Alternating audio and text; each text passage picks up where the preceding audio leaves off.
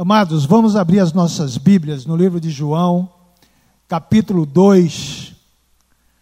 Livro de João, capítulo 2, um texto bem conhecido de todos nós, as bodas em Caná da Galileia. E é interessante que tem alguns textos bíblicos que o Senhor fala, a palavra fala e esses textos estão relacionados aos casamentos que aconteciam no passado, ali no Oriente. Por exemplo, é, no passado, todo noivo, todo aquele que queria se casar, e assim como hoje ainda, saía da sua casa e a casa dos pais, pedia a mão da filha, da noiva, em casamento. Mas no passado, o noivo pagava, dava um dote, pagava um dote pagava um valor aos pais pela filha. E nós sabemos que o Senhor Jesus Cristo, ele pagou um alto preço por nós.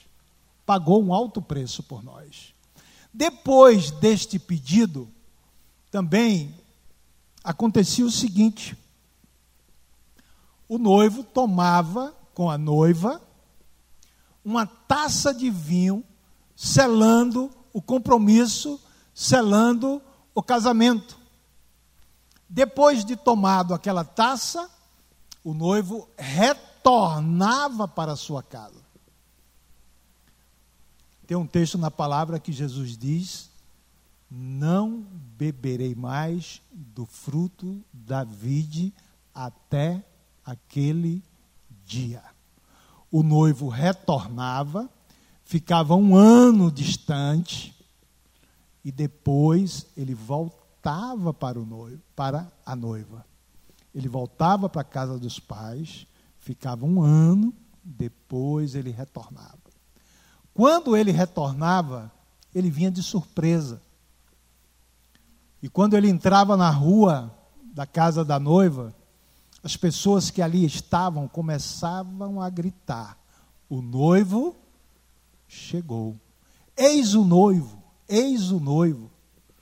Na, na parábola das dez virgens, vocês sabem, quando Jesus retorna também de surpresa, grita-se: Eis o noivo. O noivo chegou. Então é interessante como o nosso mestre, ele veio, pagou um alto preço por nós, tomou do cálice da nova aliança. Ele disse: Eu irei, porque o noivo, quando ele voltava, ele iria preparar morada para a noiva. E ele diz: Eu irei preparar-vos lugar, porque na casa de meu pai há muitas moradas. Mas ele também diz que retornará. E ele vai voltar. Ele vai voltar. E tem um, um, versículo na palavra de Deus que o Senhor diz, eu não me lembro se é em Mateus, mas ele diz: Eu não voltarei até que digam, bendito aquele que vem em nome do Senhor. No livro de Apocalipse termina dizendo: Maranata, hora vem, Senhor Jesus. Maranata, hora vem, Senhor Jesus.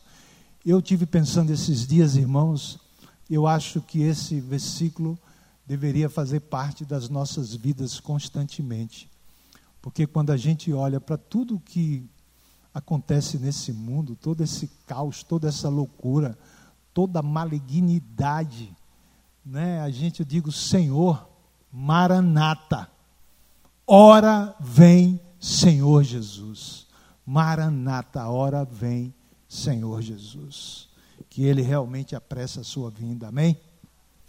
Mas, queridos, falando nisto, nós precisamos entender nesta noite que a presença de Jesus, ela é imprescindível. Nós não podemos viver sem Cristo. Não podemos viver sem a presença do Mestre. E eu estou dizendo isso não é no sentido de que cada um de nós, nesta noite, possamos verbalizar e dizer: não, mas eu já tenho Jesus. Eu estou dizendo isso é para que, de fato, caia no nosso coração e nós tenhamos a plena convicção de quem, em quem nós cremos. Eu sei em quem tenho crido e sei que é poderoso para guardar o meu depósito até o dia final. Nós precisamos ter esta convicção de Cristo em nós, de maneira que a gente diminua e ele cresça em nossas vidas. Porque sem ele, nada, absolutamente nada podemos fazer. Nada podemos fazer. E o texto, eu queria ler com vocês, para você entender como nós precisamos de Jesus. Três dias depois, João 2, a partir do versículo 1, houve um casamento em Caná da Galileia, achando-se ali a mãe de Jesus. Jesus também foi convidado com os seus discípulos para o casamento. Tendo acabado o vinho, a mãe de Jesus lhe disse: Eles não têm mais vinho. Mas Jesus lhe disse: Mulher, que tenho eu contigo, ainda não é chegada a minha hora. Então ela falou aos serventes: Fazei tudo o que ele vos disser. Estavam ali seis talhas de pedra que os judeus usavam para as purificações, e cada uma levava duas ou três metretas, ou seja, de 20 a 30 litros de água, Jesus lhes disse: Enchei de água as talhas, e eles as encheram totalmente. Então lhes determinou: Tirai agora e levai ao mestre Sala.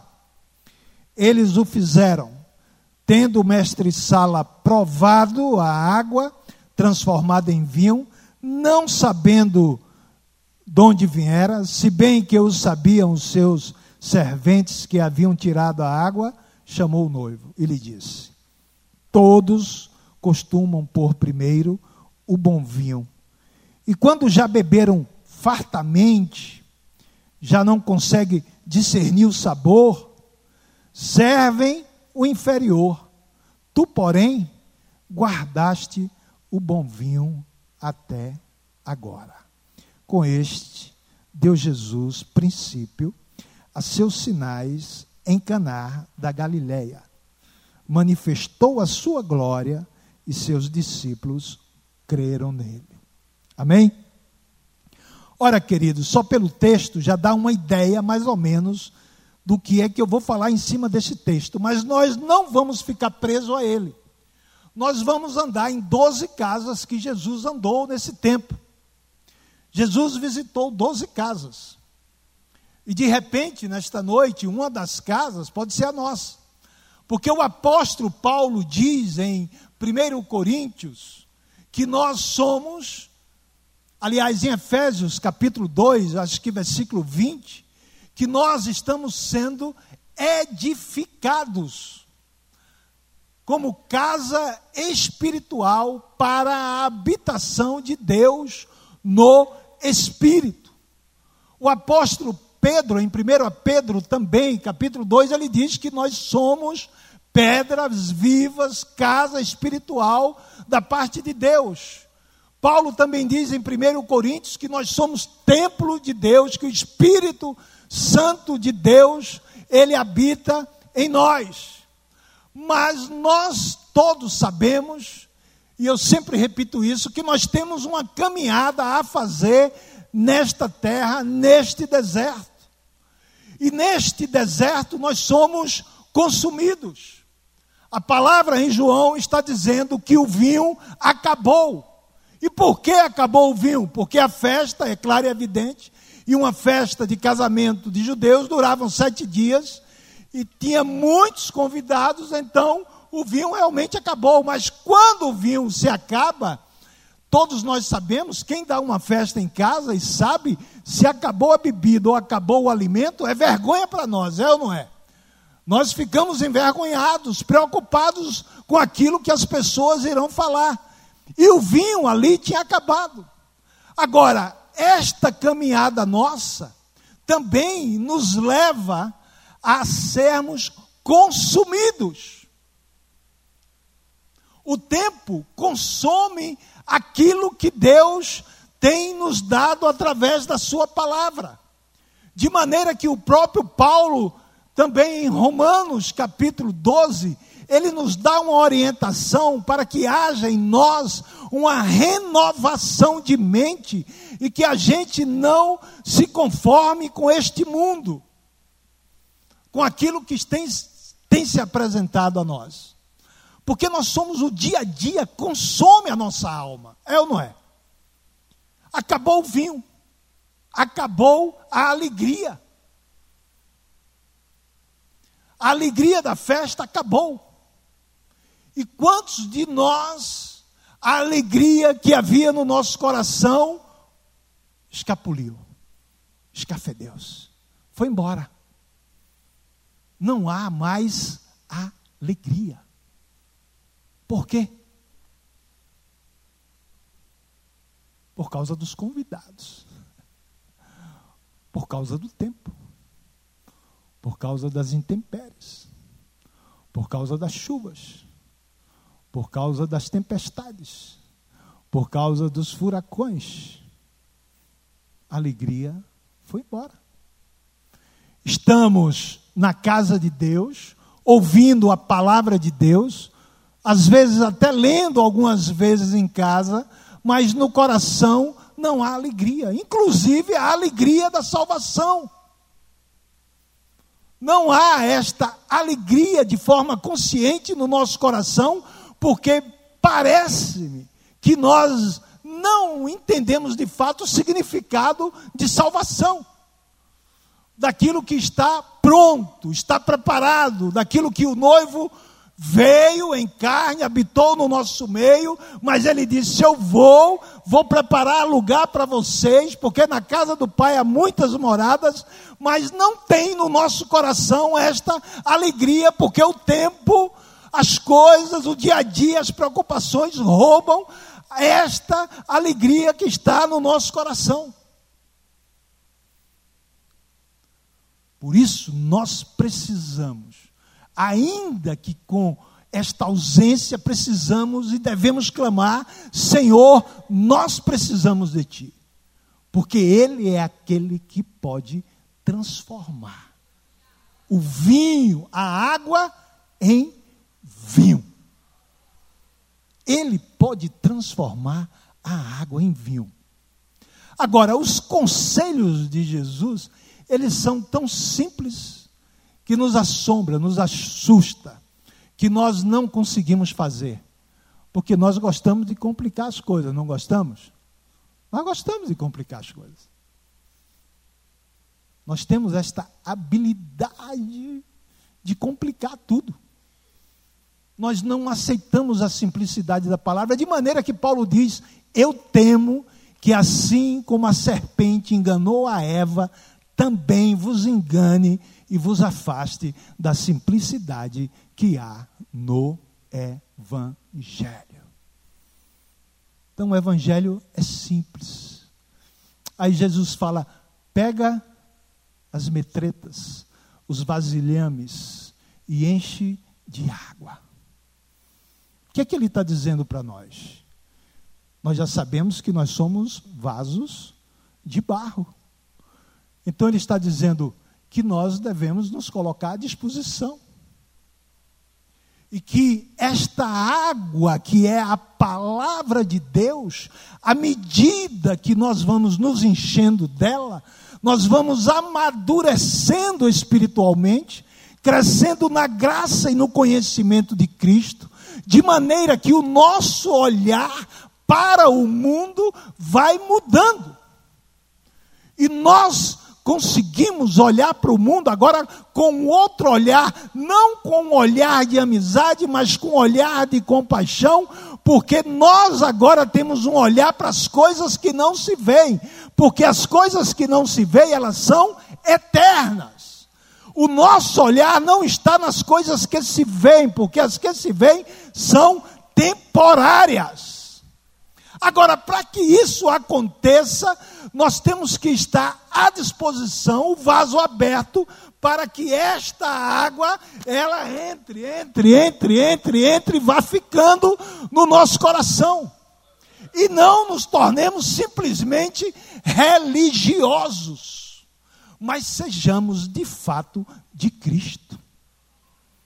E que Ele realmente habite no nosso coração. Então, da mesma maneira como ele está dizendo, como ele disse naquele dia, peguem os vasos, ele está dizendo nesta noite, se coloca à disposição.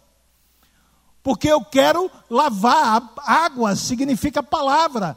Eu quero encher você da minha palavra. Ele quer nos encher da palavra dele. Porque se nós estivermos cheios da palavra dele, irmãos, vai haver alegria no nosso coração. Está um caos. Cheque para cobrir segunda. Não tem dinheiro na conta. O cara está desempregado. Tem alguém doente em casa ou ele mesmo. Mas ele tem alegria no coração. Porque a alegria não está nas coisas visíveis. A alegria não está na conta bancária. A alegria não está na saúde. A alegria não está naquilo que a gente está vendo. Mas é uma alegria interna é algo promovido pelo próprio Espírito de Deus em nós. E esta palavra precisa estar no nosso coração, porque se ela não estiver, como é que esta alegria vai acontecer? Ela vai ser gerada como? A palavra vai se transformar em vinho de que forma? Então tem que ter palavra. Sem a palavra, não tem transformação. Sem a palavra, não tem restauração. Sem a palavra, não tem renovação. Sem a palavra, não tem libertação. Sem a palavra, não tem cura. Sem a palavra, não tem salvação. Precisamos da palavra de Deus. Precisamos da palavra de Deus. Aqui, nas bodas, ele transforma água em vinho. Mas em Lucas 4,38, na casa de Pedro, Jesus chega na casa de Pedro. E você não precisa abrir todos os textos, se tiver caneta e papel. Inclusive, é um conselho que eu quero te dar, e eu tento fazer isso também. Em todo culto, nós deveríamos estar com papel e caneta na mão, para a gente anotar aquilo pelo menos os versículos bíblicos, ou aquilo que você achar que falou com você, para em casa você meditar. Em Lucas, capítulo 4, 38 e 39, Jesus vai à casa de Pedro e chega na casa de Pedro, a sogra está enferma. Mas quando ele chega, quando ele está presente, as coisas mudam. Ele simplesmente toca nela e ela fica curada. Ela fica curada.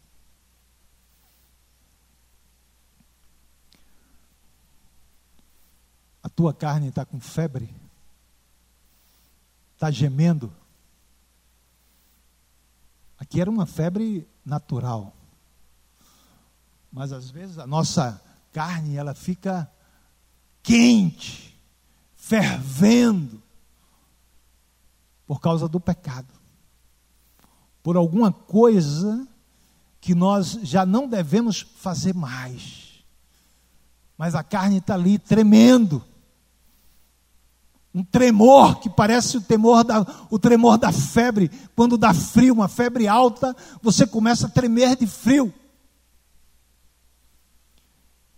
E tem coisas em nós que o Senhor está promovendo a libertação, mas a carne está gemendo, tremendo, querendo dar de mão daquilo pelo qual nós não somos mais escravos.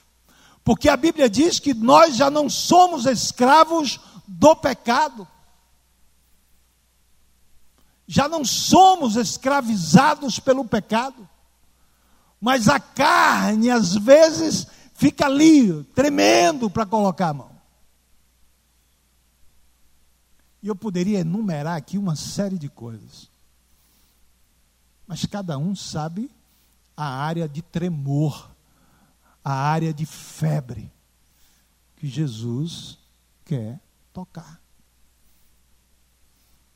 Aquilo que você sabe que lhe faz mal. A Deus não faz mal, faz mal a gente. Por isso que o Espírito Santo se move em nós, alertando-nos. De maneira que a nossa consciência não fica nem em paz com os homens, nem com Deus. Porque aquilo que nós estamos querendo fazer, e o espírito combate contra a carne, a carne contra o espírito, porque há ciúmes. A Bíblia diz que o espírito ciúma da carne, ciúma de nós. E muitas vezes aquilo que gostaríamos de fazer, não fazemos e fazemos o que nós não queremos. E quando nós fazemos o que nós não queremos, é o pecado que habita em nós, mas já não nos domina. Já não tem domínio sobre nós. Você tem domínio sobre as suas atitudes. A carne vai gemer, vai dar tremor, você vai querer dar um passo. O pecado que jaz à porta, ele vem com um desejo muito forte contra nós, mas o Senhor diz: cabe a ti dominá-lo. E nós temos a capacidade de dominar em Cristo Jesus. Porque é na fraqueza que eu me fortaleço. Quando estou fraco, aí é que sou forte. Nele. Nele. Por isso, esta casa espiritual, que sou eu e você, precisa da presença de Jesus. Ele tem que estar constantemente em nós. Nós temos que estar com as portas escancaradas para Ele. Porque estas coisas aqui não estão distantes de nós. Elas estão bem perto, nos cercam. Na casa de Pedro, curou a sogra. Em Lucas capítulo 5, 17 a 24. Capítulo 5, 17 a 24. E dá uma impressão que esta casa é a casa de Jesus mesmo porque em Marcos capítulo Marcos capítulo 2, versículo 1, a palavra diz que Jesus descendo a Cafarnaum entrou na sua casa. E realmente essa casa de fato é de Jesus. Porque eu fiquei pensando um dia desse, quem permitiria que alguém arrancasse os telhados da casa? Não é? Sem chiar, sem reclamar. Você está dentro de casa, cheio de gente, e ouve aquele barulho, arrancando o teto. E esse texto aqui é justamente o momento onde os amigos pegam um paralítico e levam até a presença de Jesus, e a Bíblia relata que a casa estava cheia, lotada, entupida, não havia espaço.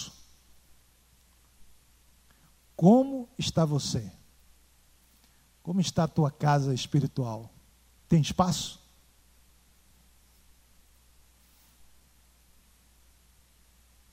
Tem espaço na tua casa espiritual? Tem espaço no teu coração? Tem espaço na tua vida? Que hoje à noite ali na sala a irmã estava chamando o ministério ao compromisso com as vidas. E nós sabemos que tem muitas pessoas necessitadas, precisando, precisando de um abraço, precisando de uma palavra, precisando de um afago, precisando de um ombro. E nós estamos abrindo a nossa casa ou nós estamos fechando a nossa casa? Nós estamos abrindo a nossa casa espiritual e abrindo a nossa casa física ou nós estamos fechando? E agora ronda no nosso meio o seguinte: de vez em quando a gente ouve isso. Não faça isso na tua casa. Não faça isso na sua casa. Não ministre na tua casa. Não, não sei o que na tua casa. Não, não sei o que na tua casa. Eu digo, peraí, pô. Nós servimos ao Senhor. A nossa casa deve ser local de bênção, local de cura, local de libertação, local de restauração. Se não houver espaço, que as pessoas tirem os telhados, mas que elas cheguem até nós, porque se elas vierem, é sinal de que nós temos algo para oferecer. Ainda que não tenhamos prata nem ouro, mas que a gente diga o que eu tenho, eu te dou, em nome de Jesus, levanta e anda.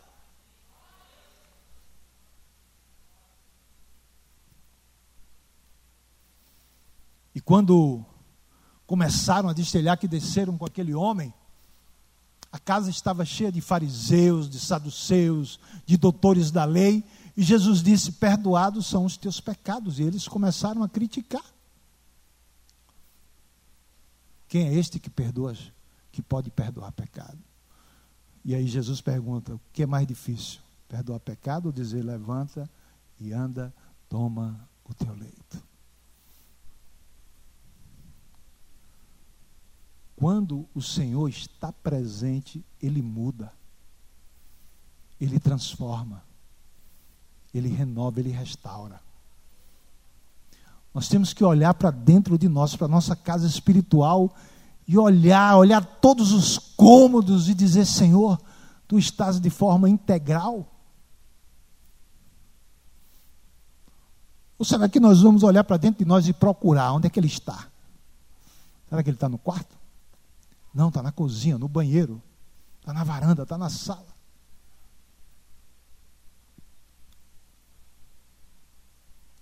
Em Lucas 5,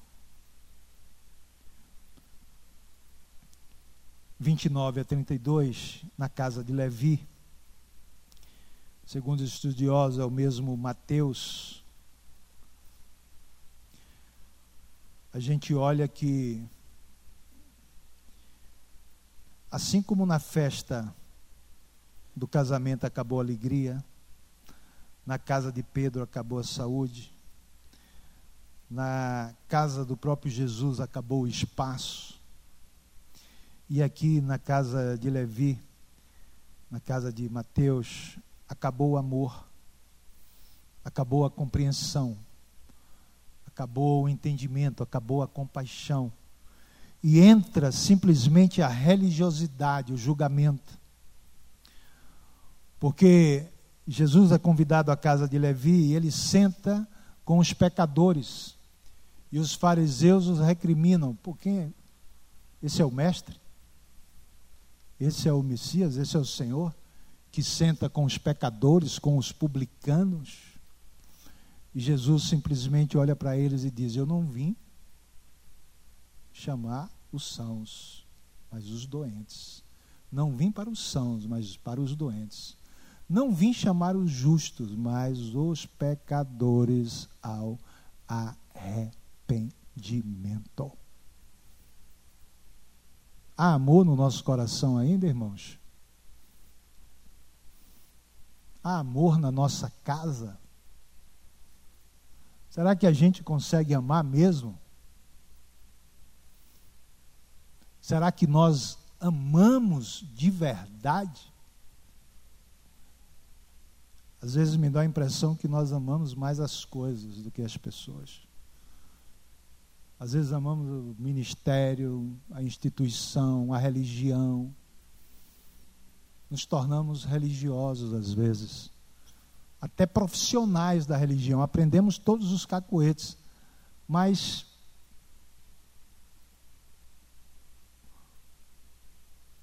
o amor que de fato Jesus espera de nós,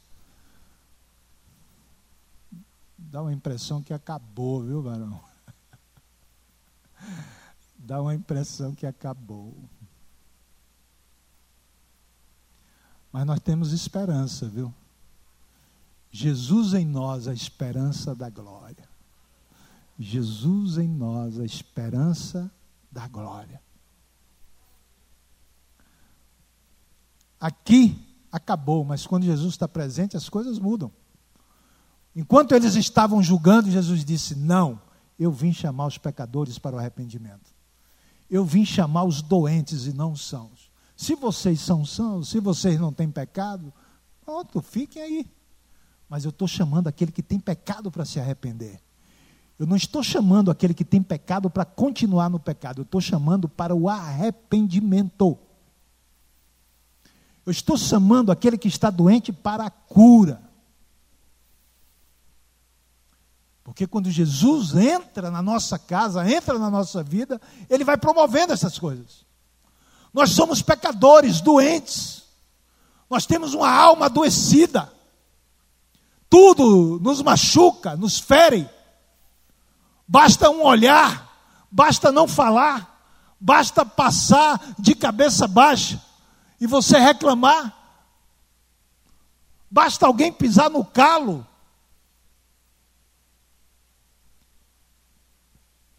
Eu sempre digo o seguinte: todo mundo é gente boa, até pisar no calo. Aí você vê a reação de cada um. Mas quando ele entra em nós, há mudança, irmãos. Há transformação, há restauração. E eu sei que não é você, não, somos nós, eu. Eu preciso disso, nós precisamos disso.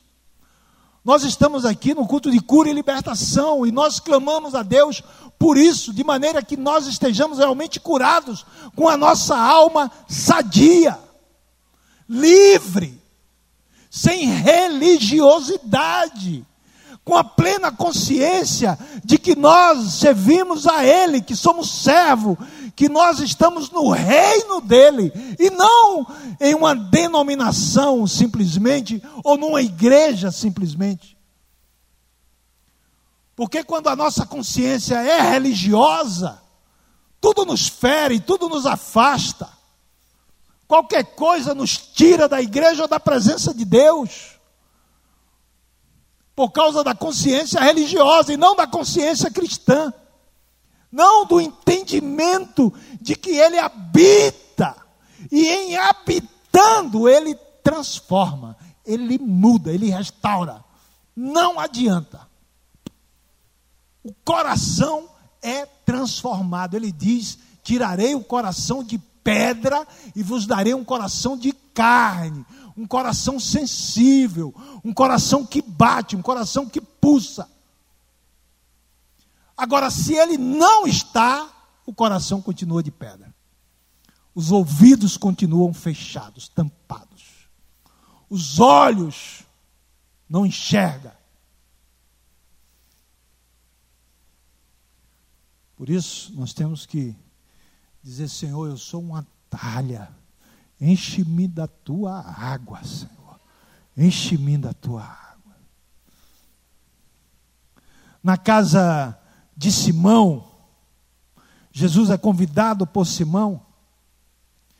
E era costume naquela época, quando o convidado chegava, oferecer água e dar ósculos santos, beijar.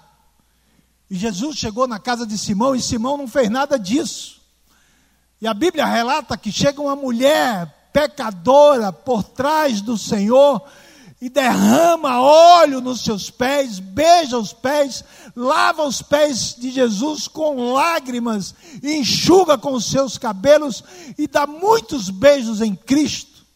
E o coração de Simão estava ali dizendo: se este fosse profeta Messias, saberia quem está fazendo isso.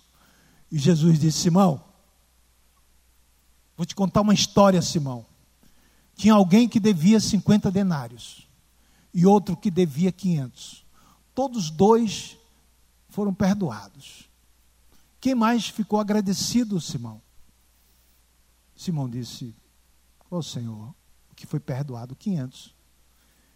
Ele disse: Pois é, Simão. Eu cheguei na tua casa, tu não me deste água para lavar os pés. Cheguei na tua casa, tu não me deste ósculo santo. Mas esta mulher, ela tem lavado os meus pés com lágrimas, Simão, e tem me beijado. Porque a quem muito se perdoa, muito se ama. E a quem pouco se perdoa, pouco se ama. Qual é a nossa condição, irmãos? Nós estamos na condição de Simão, nos achando? Será que nós nos achamos? Somos os porretas. Senhor, eu sou sem pecado. A irmã de doutora Rita, da IDE, que nos leva sempre para Israel, a gente foi uma vez com ela. E lá numa subida lá, ela disse: Jame, só eu e tu somos sem pecados, que nós apagamos todos os pecados. Aí ela chega me chamando de sem pecado. Eu digo, irmã, eu sou mais, eu e tu, nós estamos pecando mais do que todo mundo. então, qual é a nossa posição, irmãos? Há quebrantamento no nosso coração? Porque quando nós nos achamos, quando nós achamos que os nossos pecados são poucos, não há quebrantamento, há sempre dureza de coração. Há uma altivez, nós nos colocamos na mesma posição de Cristo, achando que estamos fazendo um favor a Ele. Agora, quando nós reconhecemos que de fato somos pecadores e que Ele morreu pelos nossos pecados, o nosso coração fica quebrantado. Há quebrantamento, há humildade no nosso coração. A gente só precisa entender em que ponto nós estamos. Aonde Jesus está na nossa casa. O que é que de fato Ele está promovendo em cada um de nós? O que é que Ele está fazendo? Ou o que nós estamos permitindo que Ele faça?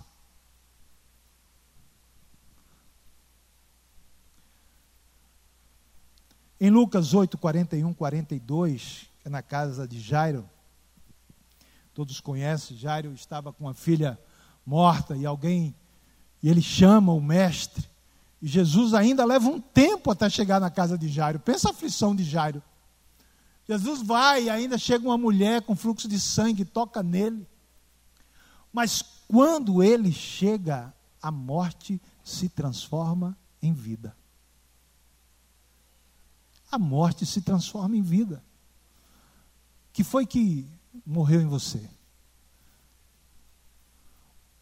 De que maneira você olha para o seu lar e de repente olha os teus filhos e diz assim: Meu Deus, estão mortos. Jesus manda dizer: Não estão, eles estão dormindo.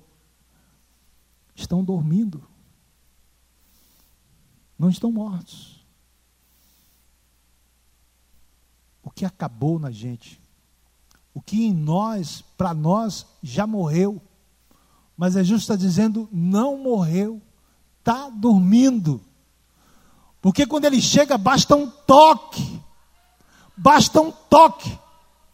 Ele manda que todo mundo saia, fica ele, Jairo e alguns discípulos. E ele toca na menina e a menina levanta. Basta, amados, a gente abrir para que a água penetre no nosso coração, de maneira que esta água vá tocando nos lugares em nós que estão mortos aqui dentro. Aquilo que está morto dentro da gente, para que esta água transformada em vinho traga vida aos nossos corpos traga vida em nós, traga vida dentro da gente.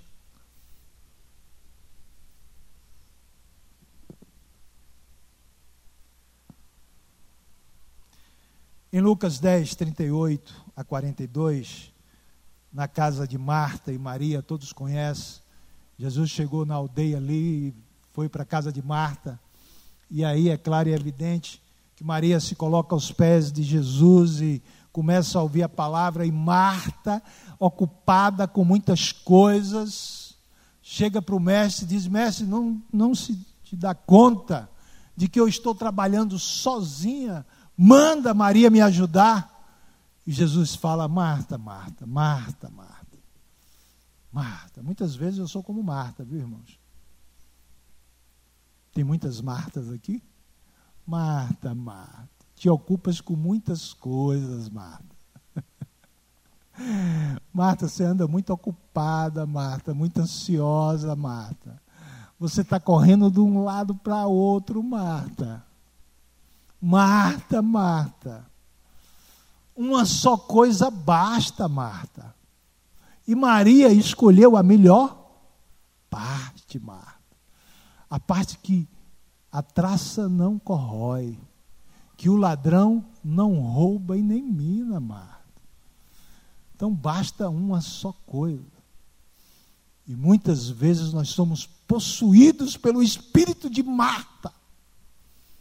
É uma inquietação, uma aflição, um corre-corre. O espírito manda a gente ler a palavra e a gente cria uma coisa para fazer. Não tem, mas a gente cria para não se debruçar diante da palavra. O Senhor nos incomoda para orar e a gente inventa algo para realizar, para fazer, porque a carne ela não está querendo, a nossa alma inquieta, ela não permite que a gente pare aos pés do Mestre.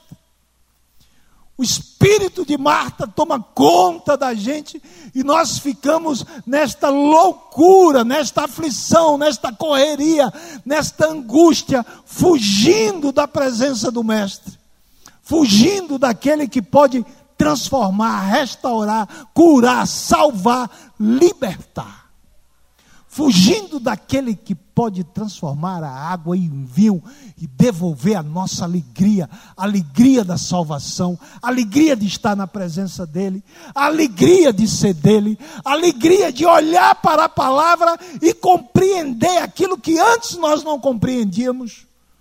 Porque antes nós éramos trevas, mas agora nós somos luz no Senhor.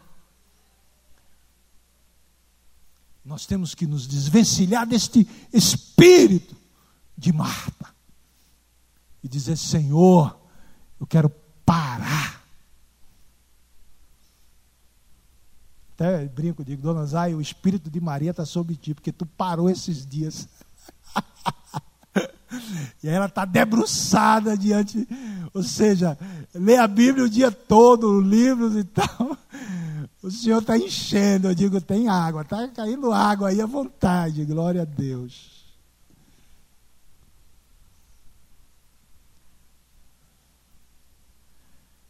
Em Lucas 19, 1 a 10, o Senhor entra na casa de Zaqueu.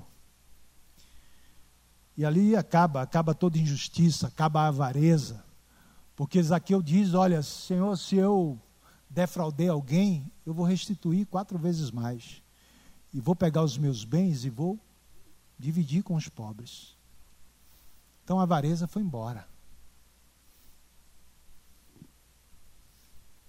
E às vezes esse espírito paira no nosso coração, que é o único espírito que Jesus dá nome, mamon. E nós ficamos às vezes avarento. Avarento. Com medo de perder. não entendendo que se entrar a água que diz que é dando que se recebe, boa medida, sacudida, recalcada, vos deitarão no vosso regaço.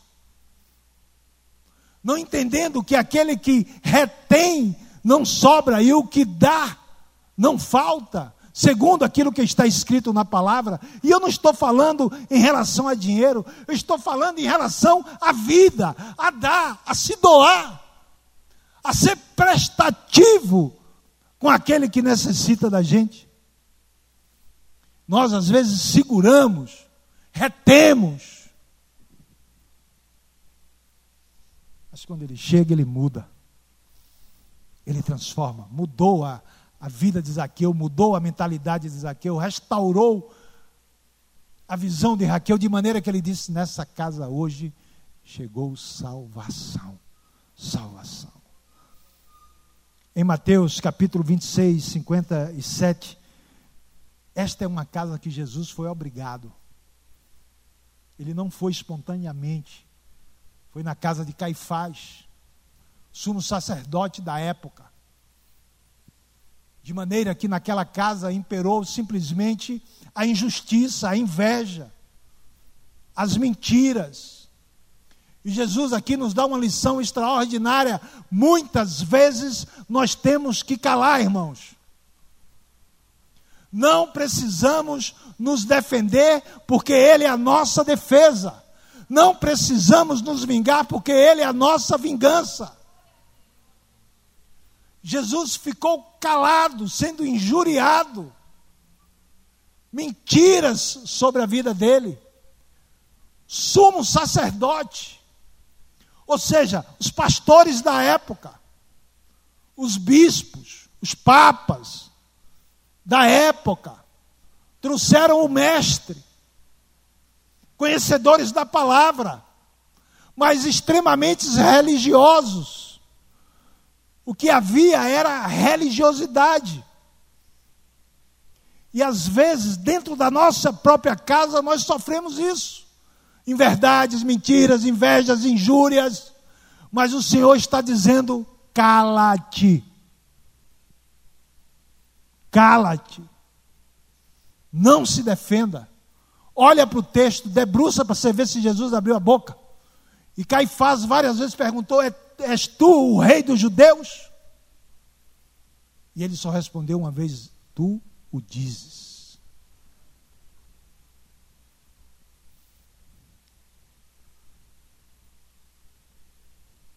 Às vezes nós temos que ficar em silêncio. Mateus 26, 57. Aliás, Lucas 24, de 13 a 30. Os discípulos encaminham, saíram de Jerusalém, foram para Emaús. Jesus ia com eles no caminho, explicando a palavra, e eles não entendiam. Jesus estava com eles e eles não enxergavam a Jesus. Eles não conseguiam perceber que era o Cristo, o ressuscitado que estava com eles.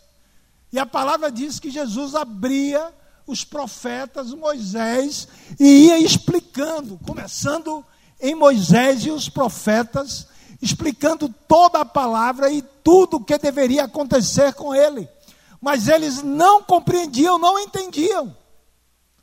Porque os ouvidos estavam tampados, os olhos estavam vendados. E muitas vezes assim somos nós, andando com o Senhor, andando com Cristo, ouvindo da palavra, lendo a palavra, mas nós não ouvimos e não enxergamos. A palavra não entra no coração. A palavra não penetra no coração palavra não faz efeito no coração. Porque nós estamos surdos. Parece que há comichões nos nossos ouvidos. Estamos muitas vezes na igreja ouvindo a palavra, mas a mente distante, o coração longe, a mente totalmente fora daquilo que está se ouvindo. Nós não nos concentramos naquilo que está dito para ver qual é o pão do dia para a nossa vida e de que maneira esse pão vai nos alimentar. Por isso que muitos que começaram não estão, estão distantes, porque estavam simplesmente em corpo. O corpo estava aqui, mas o coração não estava. Não tinha um coração aberto para a palavra não tinha um coração aberto, não tinha um canal para que a água descesse e fosse lavando, purificando. De maneira que se permite que os dardos inflamados do maligno venham, e aí a pessoa cria uma série de concepções, uma série de ideias, começa a criticar absolutamente tudo, a julgar todas as coisas, e ele começa a se achar e acaba se retirando. Quando não é em função de algo que ele se sente culpado, um sentimento de culpa que vem, e já se acha indigno também de estar aqui, e sai da igreja, sai da presença de Deus, e a desculpa é: estou fora da igreja, mas não estou distante de Deus. Ninguém está distante de Deus, porque os olhos dele estão em todo lugar. Deus está em todo lugar, meu amigo. Os olhos dele estão em todo lugar. Não tem. A Bíblia diz que ainda que nos abismos, ele está lá. Então não tem como a gente se esconder. Não tem aonde se esconder dele. Não tem um jardim do Éden aqui com umas árvores para a gente ficar atrás, de maneira que o Senhor está dizendo: ei! E o cara ali escondido. Mas não pode ficar escondido porque não tem como se esconder dele.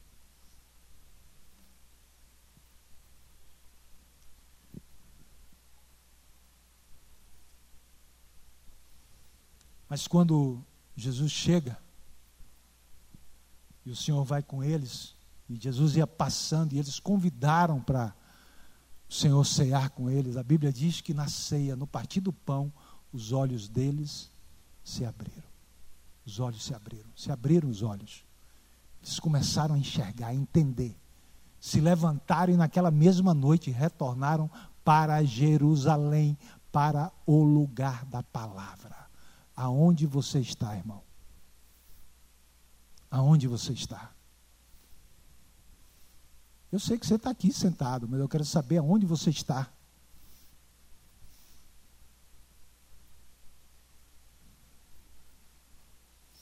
E essa é uma resposta que só você pode responder, não a mim, mas responder ao Senhor. Porque hoje Ele tira toda a cegueira e toda a surdez. Amém? Em João 20, 19 a 23 e 26 a 29, depois da morte de Jesus, os discípulos se reuniram numa casa. E a Bíblia relata que eles estavam ali com medo dos judeus. E o Senhor Jesus chega e diz: Paz seja convosco. Paz seja convosco. Às vezes acontece isso com a gente. A gente se tranca tranca, tranca, tranca, se tranca literalmente dentro de um quarto, ou tranca interiormente, com medo, com medo, com medo da vida, com medo de Deus, com medo dos homens, com medo do enfrentamento, de enfrentar a vida, de enfrentar este mundo. E a vitória é esta: a nossa fé. A vitória que vence o mundo. E a gente precisa abrir para que esta fé em Cristo entre nós não tenhamos medo.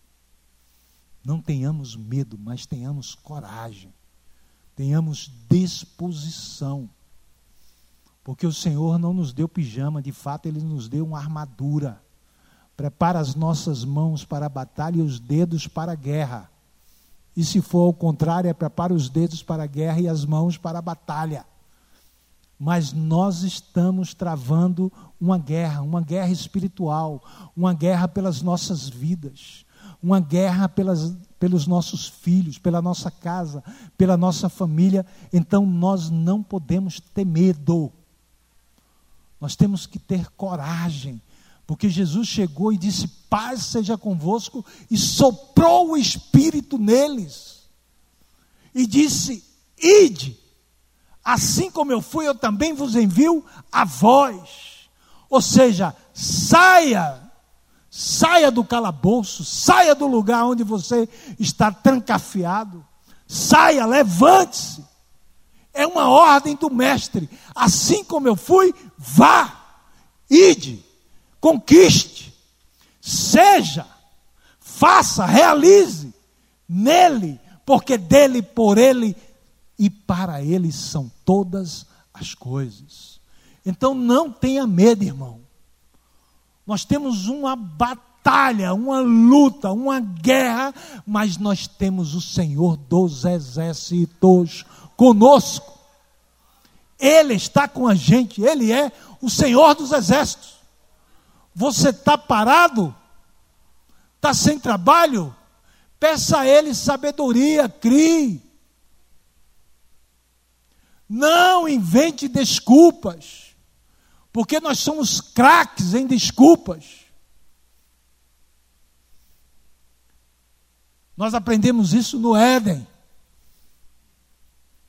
Lá, quando nós perdemos a nossa santidade e o pecado que estava fora entrou, mudou, nós mudamos. Mas agora em Cristo Jesus, nós temos a possibilidade da restauração. Você que está sem estudar, estude. Não invente desculpas. Cresça no conhecimento. Cresça na graça. Mas cresça também no conhecimento. Não tenha medo. Jesus não tem filhos vítimas. Deus não tem vítimas. Deus não tem gente vitimizada. Deus tem filhos. Filhos guerreiros, fortes, valentes, com cara de leão. Com cara de leão. Que não tem medo da selva, mas enfrenta a selva com coragem com coragem. Com coragem. Porque a nossa luta é espiritual. A nossa luta não é contra carne e sangue, é uma batalha espiritual, é uma guerra espiritual.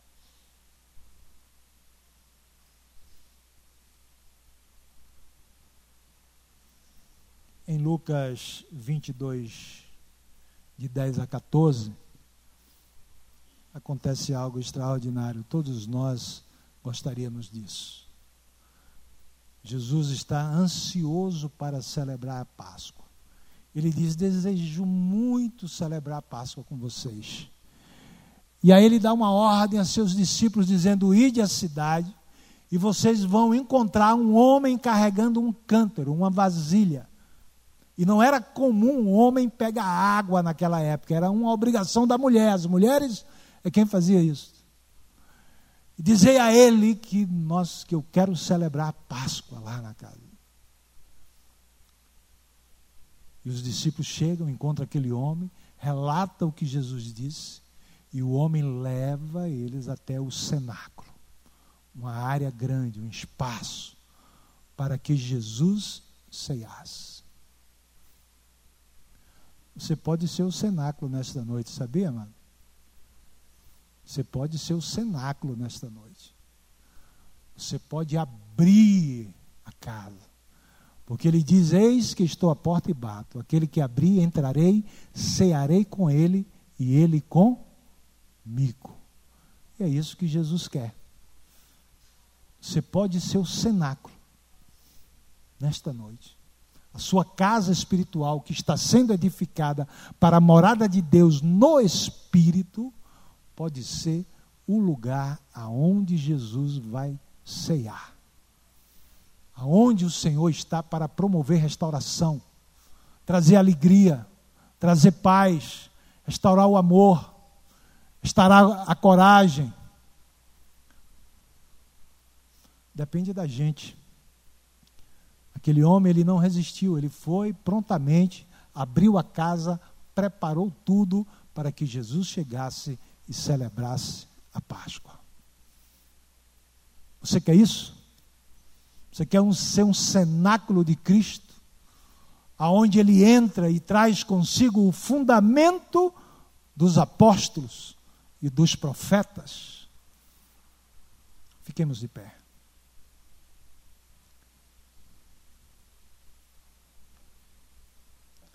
Os amados do louvor sabem aquela, aquele louvor, sua casa edificada sobre a rocha? Não existe vendaval para destruir? Sabe? Então vamos lá. Vamos louvar esse. Chama a equipe de libertação aqui à frente. Amado, eu não vou fazer um apelo para você vir à frente nesta noite. Eu gostaria simplesmente que no lugar onde você está, você fizesse uma reflexão. Você conseguisse parar e olhar para dentro de você, para a tua casa espiritual e dizer: Senhor, eu preciso de restauração nesta área. Porque nós sabemos que uma casa física, ela tem a sua exterioridade, tudo aquilo que é externo, que é belo, que é bonito. Mas ela tem muita coisa interna, escondida, que promove o perfeito funcionamento da casa, como a linha hidráulica, a linha elétrica.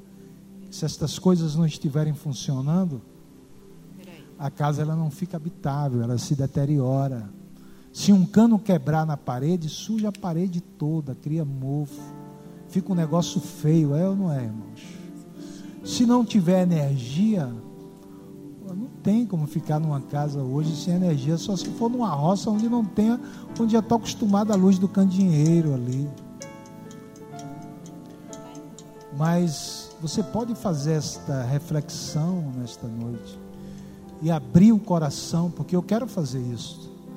Eu quero dizer para Ele, para o Senhor, para o Mestre, para o Messias, para aquele que me escolheu, me salvou, me libertou, me curou. Eu quero ser o cenáculo dele nesta noite. Eu quero estar de portas abertas. Eu quero isto, eu quero estar de portas abertas para que ele seie comigo e eu com ele.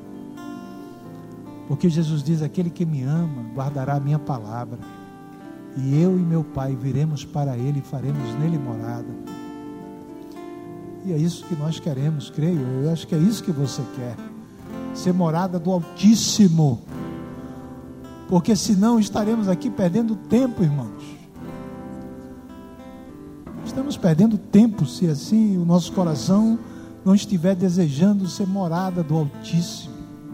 Uma morada completa dele, não é ele morando em algum lugar em nós, mas é em todo lugar, tomando todo espaço é Ele sendo o Senhor desta casa, e nós sendo os servos, os discípulos, os profetas, os mestres, sendo os apóstolos, os pastores, sendo dele, simplesmente dele, sendo simplesmente dele, dele, dele, dele.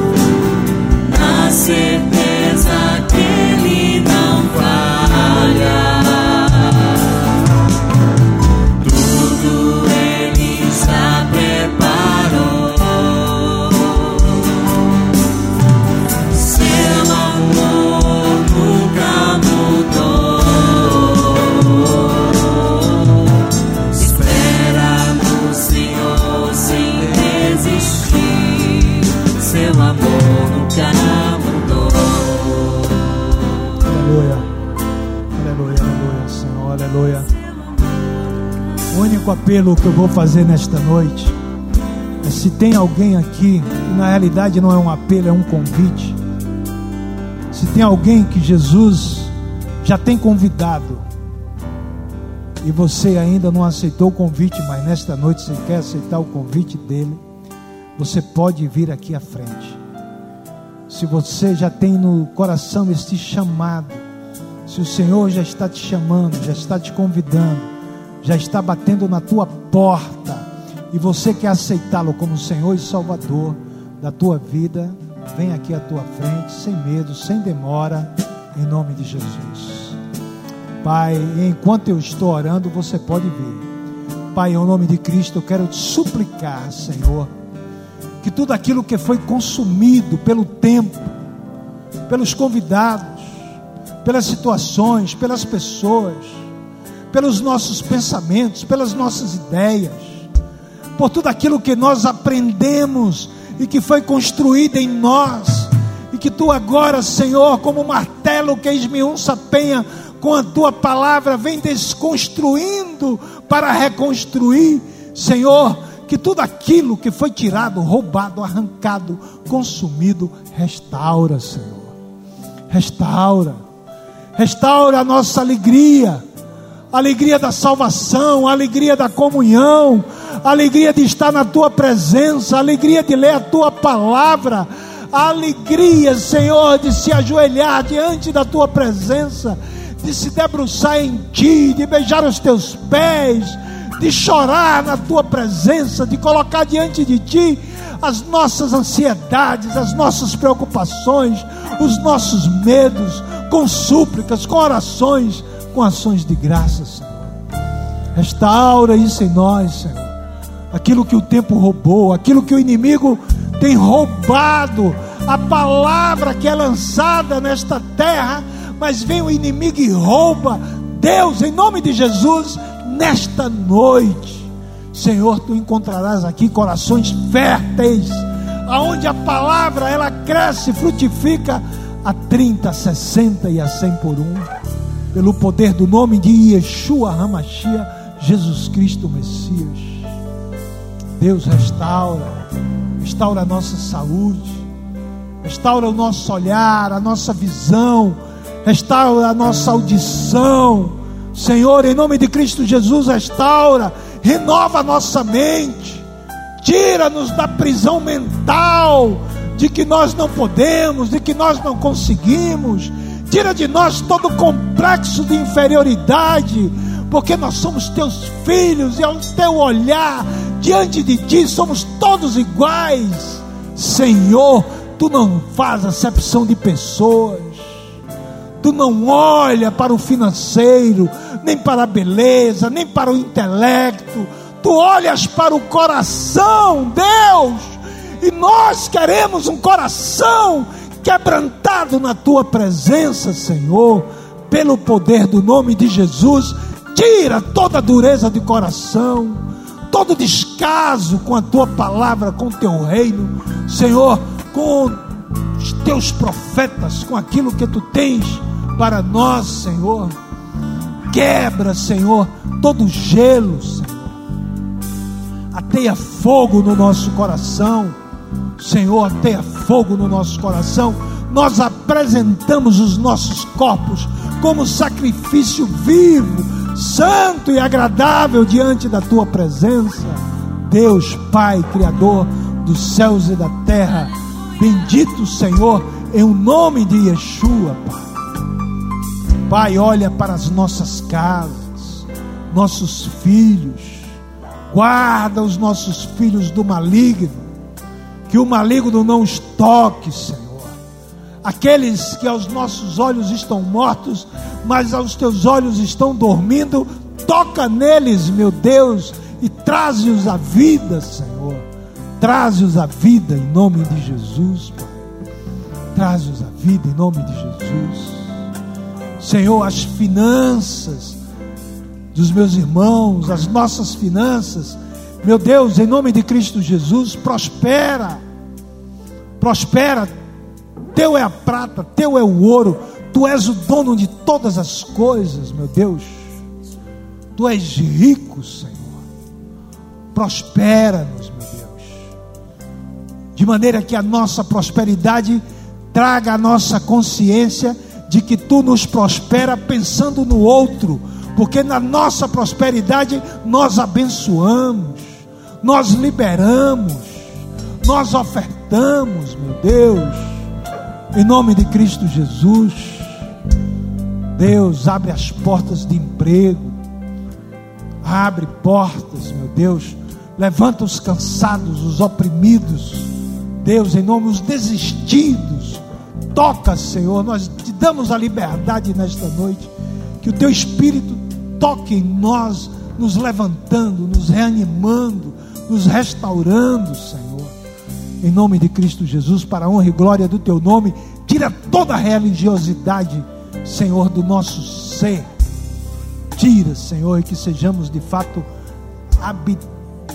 casas, casa de habitação do teu espírito, Senhor. Casa de habitação do teu espírito. Senhor, recebendo da tua vontade que é boa, que é perfeita e que é agradável. Nome de Yeshua Hamashia, nós te rogamos, Senhor, nós te rogamos.